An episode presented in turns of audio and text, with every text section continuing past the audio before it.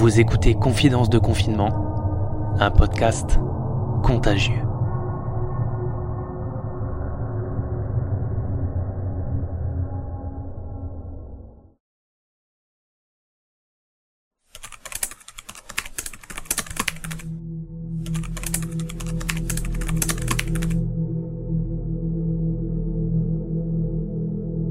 Sixième jour de la semaine et c'est le week-end. J'ai préparé mes publications de la journée et aujourd'hui, je ne fais strictement rien. Si ce n'est un petit CTRL-C, CTRL-V sur mon clavier. Ça devrait aller. La matinée comme les autres matinées du week-end, ordinaire. Je suis réveillé par le plus petit de mes garçons et je prépare le petit déjeuner. Café pour moi et lait au chocolat pour le petit. Comme un réflexe de semaine, j'ouvre mon portable pour me plonger dans la lecture du journal, tartine de beurre à la main. J'aime ces matins de week-end où je peux apprécier le calme du petit déjeuner en compagnie d'Henri, mon petit dernier, avant que tout le monde se lève. Après un petit brin de ménage en bas pendant que ma femme s'occupe du haut, j'ai la tête à mon futur footing sous le beau soleil printanier qui s'offre à nous ce samedi. Mes écouteurs Bluetooth sont rechargés. Ce sera du bon gros métal qui tâche aujourd'hui. Le son motivant des guitares saturées et les voix rocailleuses de ces groupes hors normes ont accompagné quotidiennement ma prime jeunesse et accompagnent régulièrement mes heures d'entraînement sportif. À peine un kilomètre effectué, et je croise un chat noir, mort, sur le bord de la route. Son ventre est déjà dévoré par une horde de fourmis et de mouches qui sont agglutinées autour de lui. Alors que j'étais parti me vider la tête et que j'étais complètement dans le début de ma séance, je repense à ce maudit virus qui continue d'empiler les morts les uns après les autres. I never get caught. C'est le titre qui passe à ce moment dans mes oreilles. Jamais pris? Non, le virus ne passera pas par moi. Il ne m'attrapera pas. Je ferai tout ce qui est en mon pouvoir pour me préserver et ainsi protéger la famille que j'ai construite. Depuis plusieurs heures, c'est devenu une obsession dont je me garde de parler trop, car faisons semblant que rien ne se passe et gardons nos états d'âme pour nous. La psychose peut être aussi contagieuse que le Covid-19.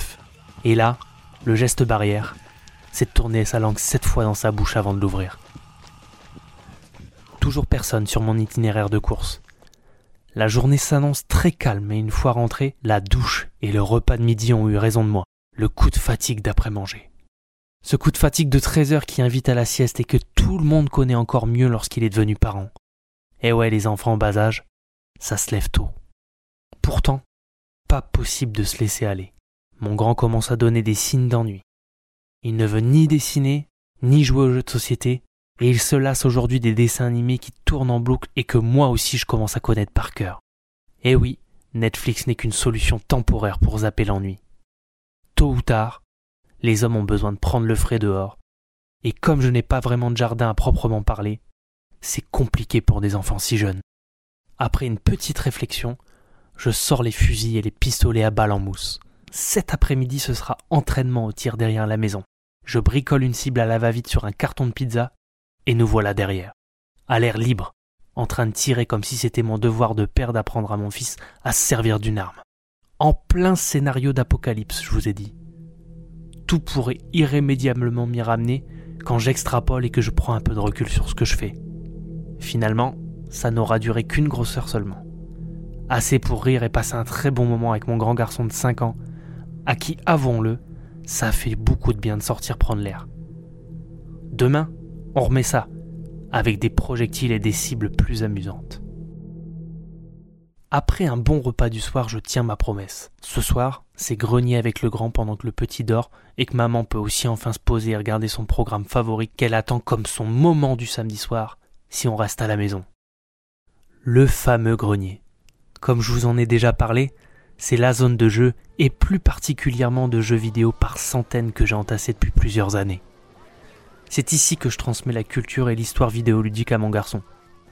Pas mal d'époques qui sont représentées à travers de beaucoup de constructeurs différents. Pour quelqu'un qui accroche, c'est presque comme une caverne d'Ali Baba. C'est le petit plaisir de mon fils, découvrir à chaque fois un jeu différent que je me plais à lui conter l'expérience, un très bon moment de partage qui s'arrête à l'heure où j'ai décidé qu'il est temps pour lui d'aller se coucher. 23 heures. Nous descendons souhaiter une bonne nuit à sa mère et je sors fumer ce qui sera ma dernière cigarette de la journée. Sur le pas de ma porte devant moi, c'est sur le château d'eau du village situé deux rues plus loin que j'aperçois parfaitement le revêtement d'une projection lumineuse arborant les messages hashtag confinement, hashtag restez chez vous, soutien au personnel médical. Même un 14 juillet, même un soir de Coupe du Monde, jamais je ne l'ai vu s'illuminer sous mes yeux. On est encore loin d'avoir découvert toute l'inventivité que nos concitoyens peuvent déployer en ces moments de crise mondiale. C'est par le coucher de mon enfant qui s'est endormi paisiblement et ravi de sa soirée que moi-même je décide d'en terminer avec cette journée.